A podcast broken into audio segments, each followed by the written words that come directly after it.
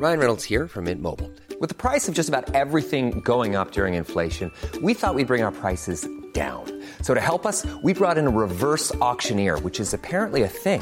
Mint Mobile unlimited premium wireless. Ready to get 30, 30, bit to get 30, bit to get 20, 20, 20, bit to get 20, 20, bit to get 15, 15, 15, 15 just 15 bucks a month. So, Give it a try at mintmobile.com slash switch. $45 upfront for three months plus taxes and fees. Promo for new customers for limited time. Unlimited more than 40 gigabytes per month. Slows. Full terms at mintmobile.com. Hola amigos, bienvenidos. Esto es Sin Comentarios, el programa con los temas que a todo el mundo le interesan y las opiniones que nadie pidió.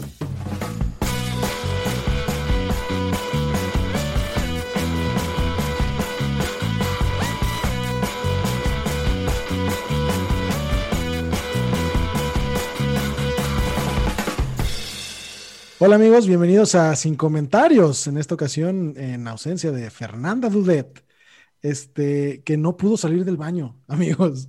Está. Te preguntar, eh, ¿dónde está Fernanda, Lalo? ¿Mandé? ¿Dónde está Fernanda? Eso te Pues en el baño, Angelini. ¿Por qué? No, porque este, fíjate que se comió un bote de, Nutel- de Nutella completo otra vez. No más que ahora, en vez de darle un ataque de azúcar, este, le llegó la este, venganza de Moctezuma, como le llaman por ahí. Que yo, que yo tengo ahí una, una pregunta, porque la, la venganza de Moctezuma tiene mucho que ver con que comas comida mexicana y que eso te lleve inevitablemente a estar enfermo el estómago. Ajá. Pero, Esa es la pregunta. pero si es de Nutella, ¿la venganza de quién es?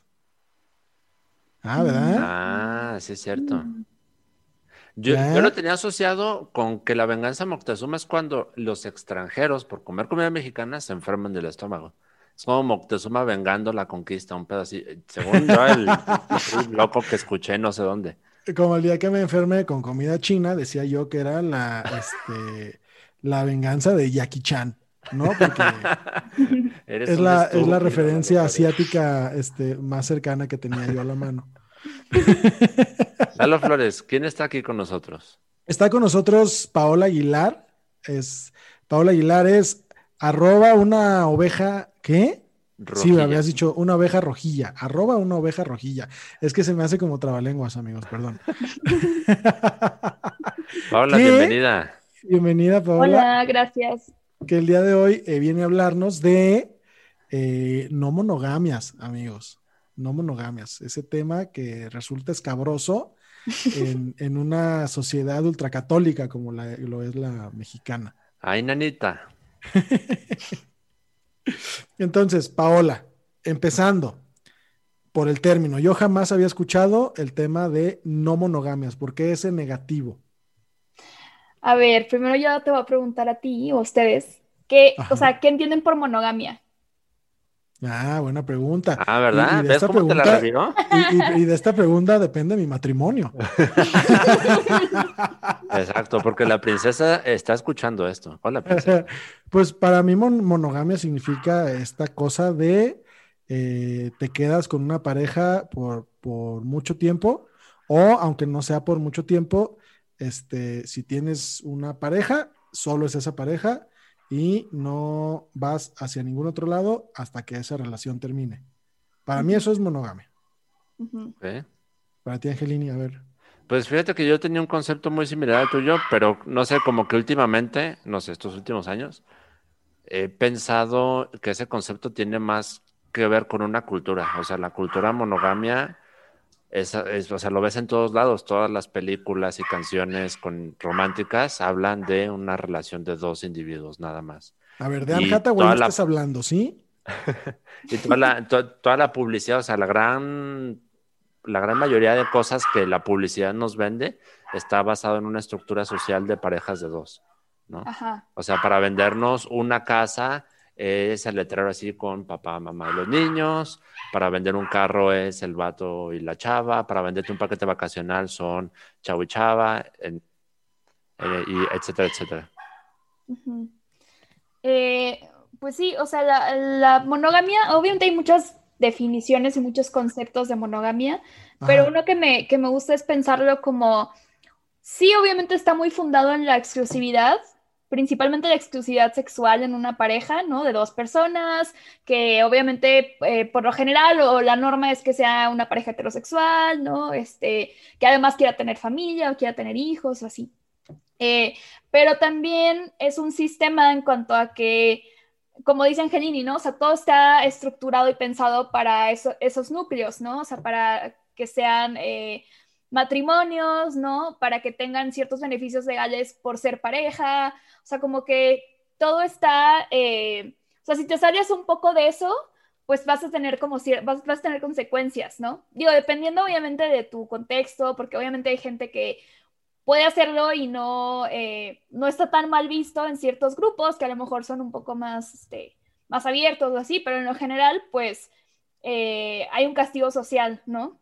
Y hay como mucha culpa también si te sales de ese, como ese esquema. Eh, pero, por ejemplo, hay eh, otras definiciones como un poco más abstractas de, de lo que es monogamia, eh, por ejemplo, como de, bueno, que si una persona está en una relación de pareja, cerrada, exclusiva y todo, pero todo, toda su energía y todo su tiempo y todo está volcado hacia su trabajo, ¿no? O sea, podrías decir que hay como una exclusividad casi con, esa otra área de su vida, ¿no? O sea, y como que no le prestas atención a nada más más que a tu trabajo. Este, o así, o sea, como, que también tiene que ver con qué relaciones como jerarquizas, ¿no? O sea, como que la monogamia no solo te dice como de, ah, solo tienes que tener una pareja, sino además que esa persona tiene que ser lo más importante en tu vida, eh, tienes que consultarle absolutamente todo, eh, tienen que vivir en la misma casa, o sea, como que son muchas otras cosas que a lo mejor como quedamos por sentado, ¿no? O sea, como que empiezas a salir con alguien y casi nunca se habla de qué acuerdos van a tener en la relación o qué tipo de relación quieren, ¿no? Es como que, ah, bueno, se entiende que esto va a ser monógamo y se entiende que no vas a coger con nadie más y yo tampoco, y que va a haber también como una escalera eh, ascendente como de pasos siguientes, ¿no? Ok. Ah, estamos saliendo, concretamos la relación, noviazgo, matrimonio y así. Ok, entonces, eh, esta, esta, este concepto es como, como muchísimo, muy, hasta cierto punto, eh, pues, enfermón, ¿no? Este tema de me tienes que consultar cosas y, ese tipo de, de, cuestiones que abarcan a la definición de monogamia, según estoy entendiendo, pero es una, una hasta cierto punto muy estricta, ¿no? Pues, o sea, el ideal de monogamia sí, obviamente hay personas que están en relaciones exclusivas, que tienen otras formas de relacionarse que son más, no sé, este, que incluyen otras personas. Eh, en cuanto a amistades, ¿no? O sea, por ejemplo, algo que vemos mucho en, en nuestras sociedades es como o en, la sociedad en la que estamos, pues, es como que las amistades siempre están en segundo o tercer plano, ¿no? Es como que primero la pareja, luego a lo mejor tu familia, no sé, tus papás, tus hermanos o lo que sea, tus hermanas, y después las amistades, ¿no? Como que por allá. Y, por ejemplo, hay relaciones, a lo mejor parejas que, están en un acuerdo exclusivo, pero que sí, em, digamos que tienen una relación más cercana con su comunidad, se preocupan también por sus amistades, ¿no? O sea, como que creo que no, no podemos decir como que absolutamente todo lo relacionado a la monogamia es dañino y negativo y todo, a pesar de que sí hay muchos como mitos del amor romántico que juegan como o que priorizan como la monogamia por encima de cualquier otro modelo de relación. Sí. Ok, pero entonces, según estoy entendiendo, podría, podría decirse, eh, y, y, esto es una cosa que luego es, es muy común escuchar, es que me engaña con su trabajo, ¿no? Este, este, esta percepción de, este, no me está poniendo suficiente atención. Eh, ¿cómo, cómo, se involucra esto con la concepción de monogamia? ¿Hay, ¿Hay, una influencia como para llamarle no monogamia? Eh, o sea, bueno, creo que ahí eso que dices como de, ah, me está engañando con el trabajo. Pues, Ajá. A veces también eso es mucho un... Eh, bueno, o sea, digo, obviamente es un caso hipotético, entonces no sé, ¿verdad? Pero, o sea, puede ser como que una, creemos que nuestra vida tiene que girar alrededor de nuestra pareja, ¿no? Ok. Entonces es como, oye, pues de repente a lo mejor sí ando muy ocupada con este proyecto y a lo mejor voy a eh, pasar menos tiempo con mi pareja, pero pues está bien, ¿no? O sea, pueden hacer como acuerdos ahí, ¿no? Este, pero, pero lo que, o sea, lo que iba con lo de lo de la relación con el trabajo, que puede ser muy absorbente y así, o sea, que por ejemplo, en contraparte con la monogamia, hay, bueno, están las no monogamias, que ahorita podemos hablar más de eso, pero también está, por ejemplo, el poliamor, que eh, mucha gente que practica el poliamor dice, habla como de un, eh, como de un sentido de comunidad que no te permite una relación completamente cerrada en donde solo te preocupas por la persona con la que vives, que es tu pareja, y hasta ahí, ¿no? Sino que pueden tener un proyecto más de, este, de no jerarquizar como ese vínculo, ¿no? Y de, este, prestarle atención a otras relaciones y así. Eh, y por ejemplo, el poliamor también, o sea, la gente que es poliamorosa, eh, también puede, o sea, tiene la apertura, ¿no? Como de tener varias parejas o varios vínculos, ¿no? Entonces puede tener, no sé, o sea, yo puedo tener una novia y un novio y a lo mejor, este, yo vivo con mi novia, pero también mi, otra pareja, este, pues lo, veo, no sé, todas las semanas y todo esto y es como, es, o sea, todo está eh, completamente como hablado, ¿no? Y todas las personas como que dan el consentimiento para ese, para ese tipo de relación. Ya, creo que eso es una parte muy importante, la del consentimiento, porque pues en, una sociedad como la mexicana, el, ahora sí que la, que la ruta sugerida es la, concepción básica de monogamia de la que ya hemos hablado, ¿no? Si tú empiezas a querer salir con alguien, se asume que, va a ser una relación de monogamia. Y entonces, ¿en qué momento surgen estas posibilidades de, de hablar las cosas? Por ejemplo, yo conozco gente que está en, relaciones exclusivas, o sea, monógamas, eh, pero que sí lo habló, o sea, que dijeron como, a ver, ya hemos estado saliendo tres meses, cuatro meses, no sé, este, a partir de aquí, ¿qué sigue? O sea, como queremos estar tú y yo nada más, o, a, ti te gustaría explorar otra cosa, eh, si decidimos que vamos a estar en monogamia, pues... Eh, a ti te interesaría en un futuro explorar otras, otro tipo de relaciones o no. O sea, como que algo que sí sea consciente, ¿no? O sea, que sea una decisión y que se haya platicado y todo. O sea, creo que el chiste es que cada relación, o sea, que se entienda que, pues son dos personas distintas que van a entrar a esa relación, ¿no? Y, cada quien va a tener un proyecto, eh, pues propio y ver cómo conciliar eso, cómo negociar ciertas cosas, ¿no? O sea, como que sí sea, o sea, creo que sí es una buena práctica que la gente empiece a preguntar eso, ¿sabes? Claro, que, no asuman. Ajá. Sí, sí, sí. Y, qué pasa cuando, porque sí está bueno, o sea, que exista esta cultura de preguntarlo como desde el inicio o desde una etapa temprana, pero luego qué pasa con parejas o, sí, o sea, parejas que tienen ya mucho tiempo de relación y después de muchos años de relación apenas están exponiéndose a sí mismos a esta información de que existen otros tipos de relaciones y que a lo mejor pudieran querer, este, digo, ya llevan 10 años de relación, ya están casados, ya tienen hijos, pero y ahora si, si quisieran explorar, pues está canijo, ¿no?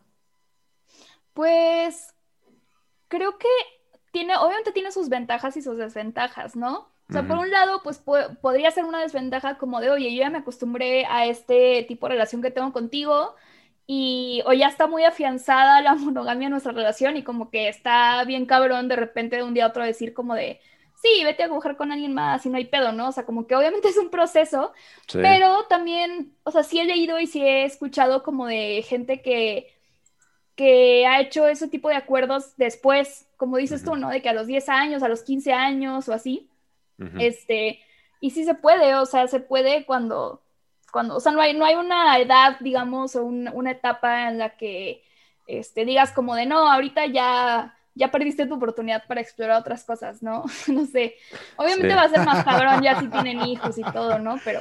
Sí, o sea, no es como que, mira, ya te la, te la, pelaste, Angelini. Mira, ¿eh? no, pero, pero mira, que te diré. creo yo que si no es que la mayoría, sí una gran parte de los cabrones ya casados, sí toman la decisión, pero sin avisar. Ah, claro. O sea, eso sí es algo bien común, ¿no? De que, ay, ya llevo, ya llevo 15 años casado, qué aburrimiento. Y si me hago polígamo,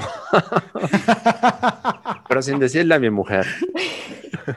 y luego está bien cabrón porque, por ejemplo, yo conocí a una, a una morra que, o sea, la conocí como en un círculo, ¿no? En, en un círculo de, de, o sea, con otras morras, justo de, este, de esto de no monogamias. Y ella decía como de que ella llevaba casada, no sé, no me acuerdo cuánto, pero digamos unos eh, 15 años o algo así.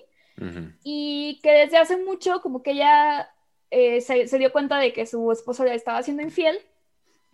Y ella le dijo, o sea, como que ella primero como que se lo guardó y obviamente lo sufrió mucho y todo y como que era algo que ella sabía, él sabía que ella sabía, pero como que no lo hablaban.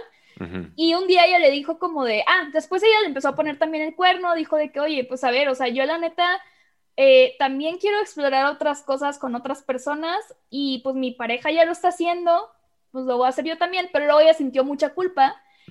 Y le dijo de que, oye, ¿sabes qué? Mira, tú ya lo estás haciendo, yo también lo estoy haciendo, pero lo estamos haciendo todo mal, porque pues obviamente lo estamos escondiendo, este, pues es una relación en donde a fin de cuentas hay muchísima desconfianza, ¿sabes? O sea, como que, ¿por qué no abrimos la relación y lo hacemos bien, ¿no? Y el güey de que no, ¿cómo crees? Yo cómo voy a hacer esas cosas, esos pecados. Hijo, Hijo de la chingada, chingada hijo de la chingada, llevas, llevas 10 años haciéndolo, culero. y- Exacto, exacto. Perro. Ajá, y ahí, y ahí pues es como una cosa como de que el güey dijo, ay, pues yo sí quiero, pero yo no quiero que tú lo hagas, entonces, este, Ah, mira. ¿sabes? O sea, como que no quería abrir la relación porque eso implicaba que pues ella también iba a tener esa, esa y pues, oportunidad. ¿cómo, ¿cómo se va a poder pecar así? Exacto, entonces. No, y también el ego de macho, de cómo es mi mujer, es mi propiedad, cómo va a ser de alguien más. También, ah, sí, hay Sí, muchas sí. cosas. Solo ahí, yo, solo yo puedo andar ahí buscando sífilis. Gracias. Oye, Paula, hablabas tú de que hay varios, ah, como varias no monogamias. Ajá. Y uno pensaría que es o, o sí monogamia o no monogamia. Uy, Entonces, Lalo. ¿cuáles, son los, ¿cuáles son los tipos de no monogamias para, Listo, no, no. para, para- para los señores como yo que no están habituados con la subclasificación? Pues, o- bueno, no, mono- no monogamia es un término paraguas. eh, y obviamente, o sea, a ver, como hay varios modelos, pero creo que sirven como guía. Pero en realidad, cada, o sea, cada- la idea es que cada relación vaya tomando los elementos que le acomoden de cada tipo de, o sea, de cada esquema relacional, ¿no? Pero los básicos, pues es, por ejemplo, eh, el swinging, que son parejas eh, que son, o sea, por ejemplo, eh, muchas veces están casados y tienen relaciones sexuales con otra pareja de casados y se intercambian las parejas, ¿no? O sea, como que Marta y José y Roberto y Mariana se inter- intercambian sus parejas y cogen todos al mismo tiempo, ¿no? Ya. Ajá, o sea, como que hacen ese intercambio y eso es el swinging. Pero solo es como cuando están involucrados, eh, o sea, las dos personas de la pareja, ¿no? Ok. Y luego está relaciones abiertas, que es, también, es como más enfocado en, en la parte sexual, o sea, es la, es la no exclusividad sexual, pero sí hay una exclusividad romántica, ¿no? O sea, como que no pueden, eh, bueno, deciden no tener otras parejas. O sea, Pero- pueden, co- pueden coger con otros, pero Netflix solo conmigo. Ajá, algo así. algo- El chill con los demás, pero el Netflix Sí, conmigo. Pe- pero Luis Miguel, nomás lo avanzas conmigo, culero, ¿no? Ajá, algo así. Ok. Y este, y luego está el poliamor, que te digo, bueno, es el que mencioné hace, hace ratito, que ahí sí hay una apertura para que tengan otras parejas, ¿no? Otros vínculos. Eh, y luego están otros ya un poco más complejos, que es, por ejemplo, la, anar- la anarquía relacional, que esa es una apuesta más justo anárquica en el sentido como de, bueno, vamos a dinamitar todo lo que significa ahorita ser pareja y, y cohabitar con alguien y entonces, por ejemplo, alguien en, una- en un acuerdo, pues sí, en, en una, una- en una anarquía relacional podría decir como de, eh, ¿sabes qué? Yo quiero vivir con mi mejor amiga, ¿no? Aunque tú, que yo tenga una relación sexoafectiva contigo, yo prefiero vivir con mi mejor amiga, este, y pues tú y yo nos vemos los fines de semana, por decir, ¿no? O sea, Cámara. como que sí, o sea, como que ya dan un paso más allá de, de como tratar de, de construir una red en donde no haya jerarquías. Wow. O sea, como que no, no priorizan la pareja por encima de otras relaciones. Angelini está No, a nada Lupe. de insertar, de Esto ya se salió de el control. himno de la URSS en este episodio, otra vez. No, Joaquín, y espérate, que hay más. No, es que fíjate, Lalo, o sea, ahorita justo que preguntaste eso me acordé, yo sigo una página en, en Instagram que se llama Chili Polyamory, y la página, eh, esta cuentita de Instagram se dedica a cada post, es la, ay, aquí no se alcanza a distinguir, bueno, igual esto es un podcast, pero cada post es, es una fotito en la que te describe un Qué tipo pendejo, de no monogamia. cada foto. Ajá. Pero tienen 419 publicaciones y siguen publicando, Lalo. O De sea, tipos de relaciones. Tipos de relaciones. ajá. ¿Cómo se llama? Chili polyamory. Está en inglés. Mm. Chili polyamory. Ah, no, chill polyamory. Y, y, y, y yo, o sea, yo la sigo porque digo, wow. O sea, hay un chingo de tipos y estilos y cada uno tiene como sus normas.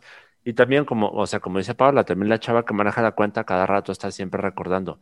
No es, no son estrictas, o sea, estos son ejemplos, pero pues cada quien va a armar sus relaciones como quiera, como Sí, desee, claro, y depende, de, como, como dice Paula, de- va a depender de los acuerdos. Sí. Ajá. Sí, o sea, por ejemplo, también hay gente que está en, en lugar de en pareja, está en triejas, o sea que tienen, haz de cuenta, dos, o sea, dos parejas, pero son parejas todas entre sí y viven en una misma casa a veces, ¿no? Ya. Entonces, Es que justo Ajá. cuando, cuando, cuando uno, este, eh, señor millennial, piensa en, en no monogamia, inmediatamente se van a las familias de, por ejemplo, de, ay, ¿cómo se llaman? De menonitas, de Amish, en donde Ah, de un vato con pueden- muchas esposas. Ah, de donde, donde pueden tener varias esposas y todas están de acuerdo, ujú. este, pero es un vato con Sí, es patriarcal el pedo, o sea, siete es esposas, patriarca. Ajá, exactamente. Ujú. Sí. Sí, o eso es poligamia, por ejemplo. Ajá, o de en, poliamor. en tema swinger.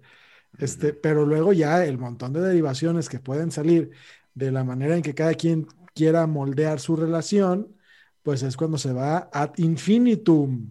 Ajá. Oye, Paula, aprovechando que estás aquí y que estás, este, en, estamos en el momento de las complacencias, donde estás dando respuestas. A mí lo que me interesa para mis intereses personales es cuál es el modelo de no monogamia que permite juntar los puntos del Infonavit de más de dos personas. Eso, eso es lo que a mí me interesa. Eso de que si cogemos, no cogemos, ahí mala madre. Yo lo que quiero es tener un Urge puntos. legislar. Ajá, urge legislar. Lalo, ¿no existe en México la figura del matrimonio múltiple? No, verdad? mano, en, en No. México el, el matrimonio poligámico no existe. Este, me acuerdo que alguna vez en el, en el periodo de eh, este señor Emilio, que fue el que fue antes de Aristóteles, si no me equivoco. Emilio González, ajá. Eh, ajá, o durante Aristóteles, no me acuerdo, fue en ese, en ese tránsito, eh, sacaron la ley de convivencia. La ley de convivencia Suena que divertida, era- a ver.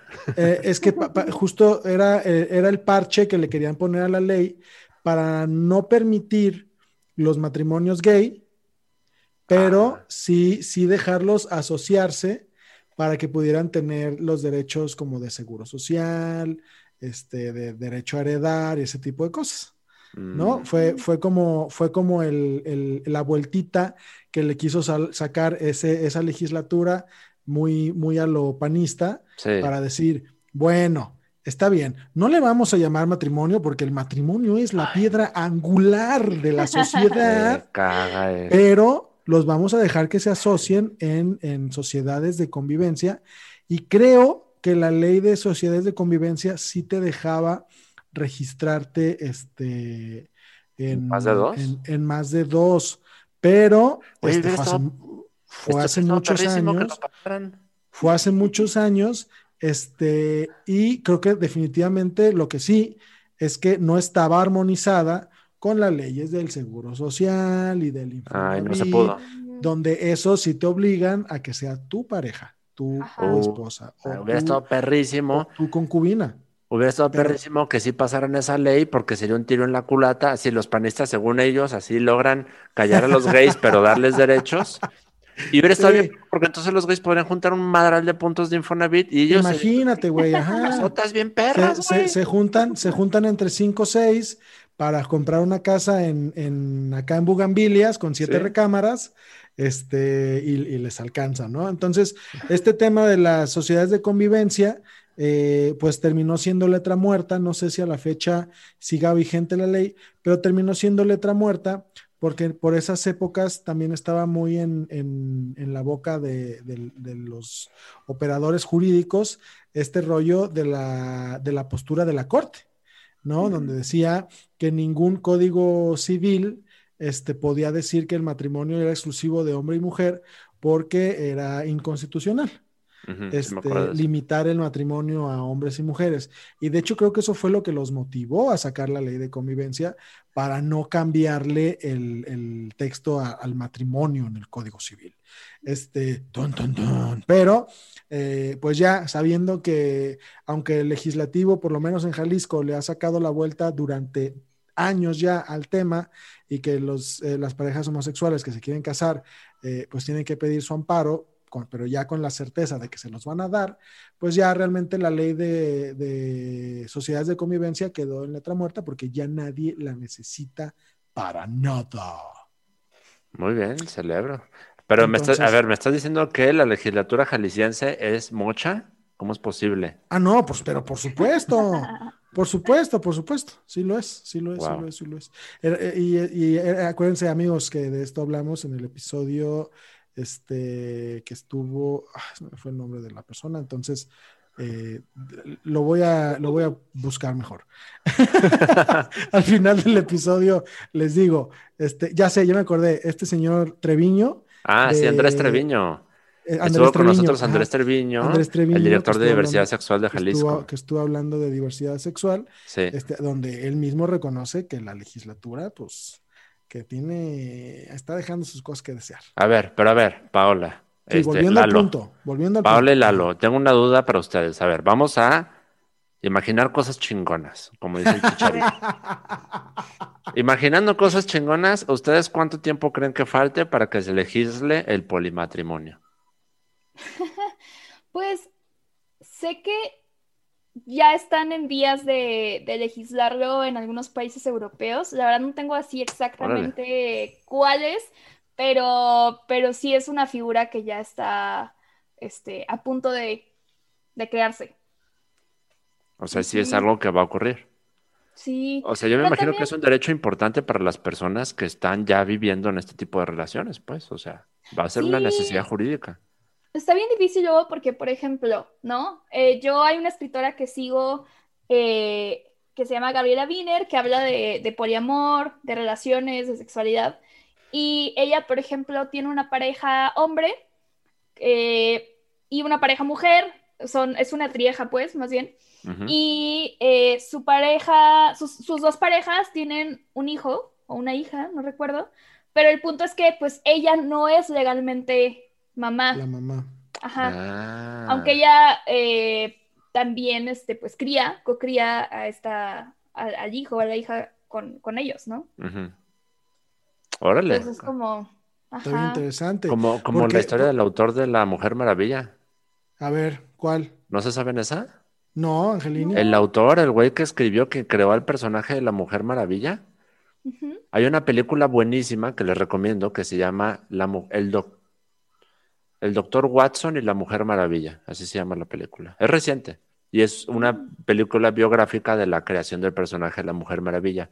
Que aunque el crédito se lo dan al Doctor Watson, que era un doctor en psicología este, en Estados Unidos en los años 20 o 30, me parece una cosa así.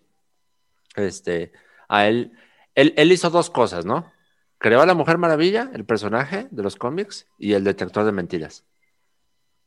De hecho, Wow. él, él es el inventor del detector de mentiras. Por eso en La Mujer Maravilla Muy- tiene su lazo a la verdad este- que te laza y te hace decir la verdad a huevo, ¿no? Entonces, anyway, este vato vivió en una trilleja toda su vida con las dos mujeres que fueron las verdaderas autoras de La Mujer Maravilla y él lo deja escrito en sus diarios. O sea, Oh, ellas shit. crea, ellas fueron el espíritu de la Mujer Maravilla. La Mujer Maravilla existe porque estuve relacionado con ellas dos, pero la historia eh, gringa, ¿no? Mocha, conservadora, las borró ellas de la historia y quedó como que, ah, pues este güey fue el creador de la Mujer Maravilla. Pero está, está buenísima la película, la recomiendo mucho, Mm, la porque a ves cómo ellos establecen una trieja en una sociedad ¿Cómo que rechaza completamente eso. El doctor, la Mujer. Maravilla y el doctor Watson, o el doctor Watson y la Mujer Maravilla.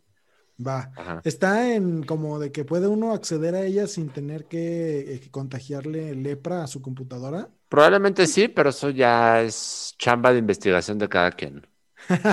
Pero, pero si son, si se suscriben al Patreon de 100 comentarios, puede que por error les llegue un mensaje. Yo les recomiendo que no le den clic al link porque ese link va a tener un virus, que es la película, libre de virus.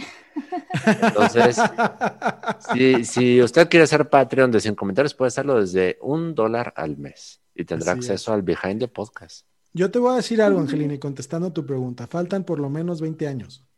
¿Tan así? Sí, güey, lle- llevamos, llevamos, llevamos este, un chingo con el tema de matrimonio igualitario. Este, Pues sí. y, y apenas, y apenas en este 2021, este, estamos como entre que sí, que no, que ya hay estados que ya no la hacen de pedo. La Ciudad de México creo que- tiene algunos 10 años que ya, que ya se vale. Este, y ha costado mucho trabajo, mucho trabajo. Entonces, imagínate el- la, la resistencia que van a oponer los grupos eh, ultraconservadores Pues sí. eh, ante este tipo de, a lo que ellos podrían llamar aberraciones de la naturaleza, ¿no? Porque este, para ellos eso es, güey, ¿no? Entonces, hay, hay una cosa muy hermosa que, este, que se llama, y ya lo hemos hablado en este programa, el derecho al libre desarrollo de la personalidad. Sí. Este, Es mi derecho favorito. Es, es el derecho favorito de- y, y- y la, la verdad es que sí. Este, y, y creo que van a tener que empezar primero a caer los amparos de gente que quiere eh, este, que, que, las, que las partes integrantes de su trieja o, o- o de, su, o, de, o de su sociedad, este, como de su no monogámica relación, como sea que se llame, este, van a querer compartir sus derechos. ¿Sabes qué? Pues Yo sí. quiero que si me muero, este, mis derechos de pensión se vaya una tercera parte para él, una tercera parte para él y otra tercera parte para él. Y debería ser tan válido como te lo estoy diciendo, güey. Pues sí. O sea, ni- ninguna ley debería limitarte a que, a que tú cedas tus derechos como los que te ganaste como trabajador, este, solo porque la ley dice que van o para tu esposa o para tu concubino, para tu esposo o para tu concubino. Este, esas limitaciones deberían dejar de existir en la ley, pero si van a empezar a, a, ser este, moldeadas, este, encaminándose a una legislación, eh, primero, sí o sí, va a tener que entrar por la vía del amparo. Oye, esta limitante que pone la ley del Infonavit, por ejemplo, es inconstitucional, porque yo quiero formar una familia con estas dos personas, cabrón. Y eso es parte de, de mi, de mi derecho al libre desarrollo de la personalidad. Y otros tantos que si le rascas podrían salir, eh, pero es el primero que se me ocurre porque es nuestro derecho favorito en este programa. Este, y, y- y- y con eso yo creo que se va a poder empezar a abrir camino como se ha abierto el matrimonio igualitario, como se lo han abierto al uso lúdico de la marihuana este, y a, a muchas otras cosas de las que ya hemos Lalo Flores, me sorprendes. ¿Qué haces perdiendo tu tiempo teniendo un podcast? Tú deberías de ser abogado de amparos. Tienes este tema al chingadazo. Entonces, eh, Paola, para ir cerrando este rock and roll, eh, ¿qué pasa cuando eh, una persona quiere plantear una situación de, de exploremos el, el no, monogam- no- no monogamismo? Eh, ¿cómo, cómo, cómo, en tu experiencia, cómo es que le entran a este tipo de pláticas? Uy, qué buena pregunta. Los do's and don'ts.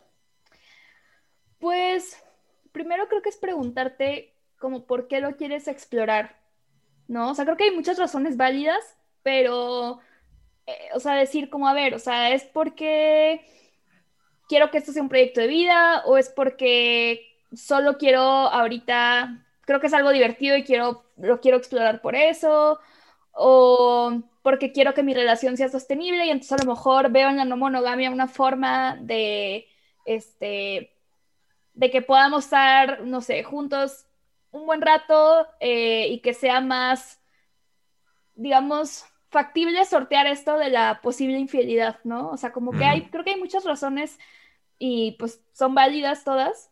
Bueno, hay unas que no, ¿verdad? O sea, a lo mejor decir como de, ay, mi relación se está yendo a la mierda y creo que esto la va a salvar, pues eso no, ¿verdad?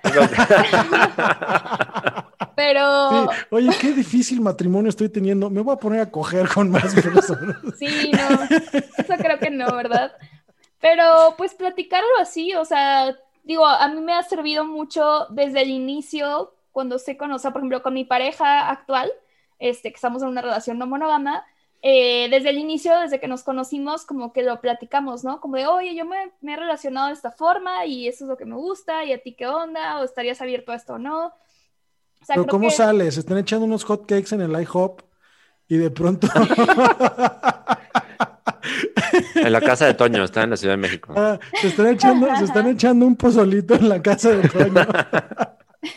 y le dices, oye, ¿sabes qué, mano? Este pedacito de carnaza me recordó. eh, Ok, ok, ok, ok. Nada le, le, estoy haciendo la mamada, por supuesto. Este, creo que evidentemente el tema es pues que cada quien le tantee el agua a los camotes según vaya conociendo a su pareja, este, y según vayan teniendo la confianza, eh, o, o, al chile pelón. O sea, ¿sabes qué? Si no te interesa cómo eh, me relaciono yo, pues mejor ya no hay que seguir saliendo, güey, porque esto no va a ir a ningún Exacto, es como ser honesto y decir. ¿No? Sí, sí, sí. Es lo que he captado de lo que nos has estado diciendo. Muy bien. Paola, a mí me gustaría también para cerrar preguntarte cuál es la literatura recomendada para que la gente esté bien informada y no ande queriendo salvar su matrimonio fallido con poligamia. eh, pues a mí los que me han servido mucho, bueno, les, había dicho hace rato de Gabriela eh, Wiener, se escribe W-I-E-N-R. Eh, es una escritora peruana, eh, me gusta mucho porque pues ella es periodista, entonces como que eh, escribe ensayos al respecto, tiene hasta una obra de teatro sobre, bueno, sobre esto y otros temas, ¿no? Pero ella, eh, también hay una escritora y, y, pensadora feminista que se llama Brigitte Basayo, y tiene un libro que se llama Pensamiento monógamo, terror poliamoroso, donde hace tanto una crítica a la monogamia y al poliamor, además. ¿no? O sea, diciendo como de, bueno, pues a ver, este poliamor consumista y blanqueado y todo tampoco es la solución. O sea, como que propone algo completamente distinto. Y bueno, ya unos más prácticos. Hay uno que se llama, no me acuerdo cómo se llama en español, pero en inglés se llama Opening Up. Y la autora es, sí, Tristán Taormino. Uh -huh. Y eso está chido porque es como muy práctico, te digo, es como una guía de, a ver, quiero abrir mi relación con mi pareja, eh, qué necesito saber o qué preguntas me puedo hacer o qué, qué, este, sí, o sea, como que la introducción, ¿no? Y hay otro que es como la Biblia eh, del poliamor, o así se le conoce, que se llama Ética Promiscua, que es un libro que además salió, creo que, creo que si no me equivoco, a finales de los 70 o algo así, entonces es además un libro que se adelantó a estos temas, eh, pues desde ese entonces, ¿no? O sea, cuando ni siquiera se hablaba mucho de ello. Y, y es un libro bastante grande, pero es muy chido y, y, y también hay de repente algunos ejercicios, ejercicios o algunas como anécdotas que, que, están chidas además de la teoría. Cámara, pues muchas gracias por acompañarnos, Paola. Este, por favor, repítenos tu arroba porque yo lo eché a perder al principio. ¿Cómo te, cómo te encuentras? eh, en Twitter estoy como arroba una oveja rojilla. Muy bien. Muy bien, muy bien. Una tarea pues, tenías, Lalo Flores, nada más. Sí, una pinche tarea. Y ni porque lo tenía en la pantalla, güey. o sea, ni siquiera me exigía aprendérmelo. Dije, lo voy a leer. Pero fallé. Este, entonces, eh, muchísimas gracias otra vez, Paola. Gracias por venir. Espero que puedas regresar por favor, para que abordemos todo el tema que, que, que, introdujiste al final sobre el blanqueamiento y, y, y ese tipo de... Uy, sí, como, como de, de, Entiendo por cómo lo estás planteando que tiene que ver con, este, por, por, por cómo se intenta normalizar, pero de las maneras incorrectas, ¿no? A eso te Algo así. Una Ajá, cosa por el así. estilo. Este, y- y me gustaría que regresaras a, a- a ampliar por ahí, porque eh, definitivamente eh, nos hemos quedado cortos de tiempo. ¿No? Este, y pues muchísimas gracias a la gente que nos está escuchando en este momento. Recomienden este podcast, muchachos. Vean que traemos eh, invitadas e invitados muy chingones eh, y que tenemos temas que eh, valen la pena muchísimo y que tenemos a Angelini, ¿no? O sea, también ya con, con Angelini debería Gracias. bastarles el, el- el mejor eh, productor de podcast del- de la República Mexicana, eh, trabaja en Sin Comentarios. Este, muchísimas gracias por estar acá, Angelini. No, hombre, no, hombre. Muchas gracias, Lalo, por reconocerlo. nah, pues qué chingados. Más bien gracias a ti, Paula, por haber venido. O sea, la neta es que este, este programa lo hacen los invitados que tenemos. O sea, Machín, este espacio machín. Es tuyo cuando quieras. Cuando Pasen, pasen a Patreon, amigos, porque con Paola eh, hablamos de caricaturas y de los Jonas Brothers. No voy a decir más al respecto. No voy a decir más de al un, de respecto. un ex prófugo, prófugo de la justicia. Y de un ex Ay, prófugo sí. de la justicia, exactamente. De un prófugo mexicano. Ajá. Exacto, exacto. No vamos a dar más contexto para que les pique y por lo menos este mes paguen un dólar para escuchar esas historias. Nos vemos, amigos. Bye, Paola. Adiós, Chao. gracias.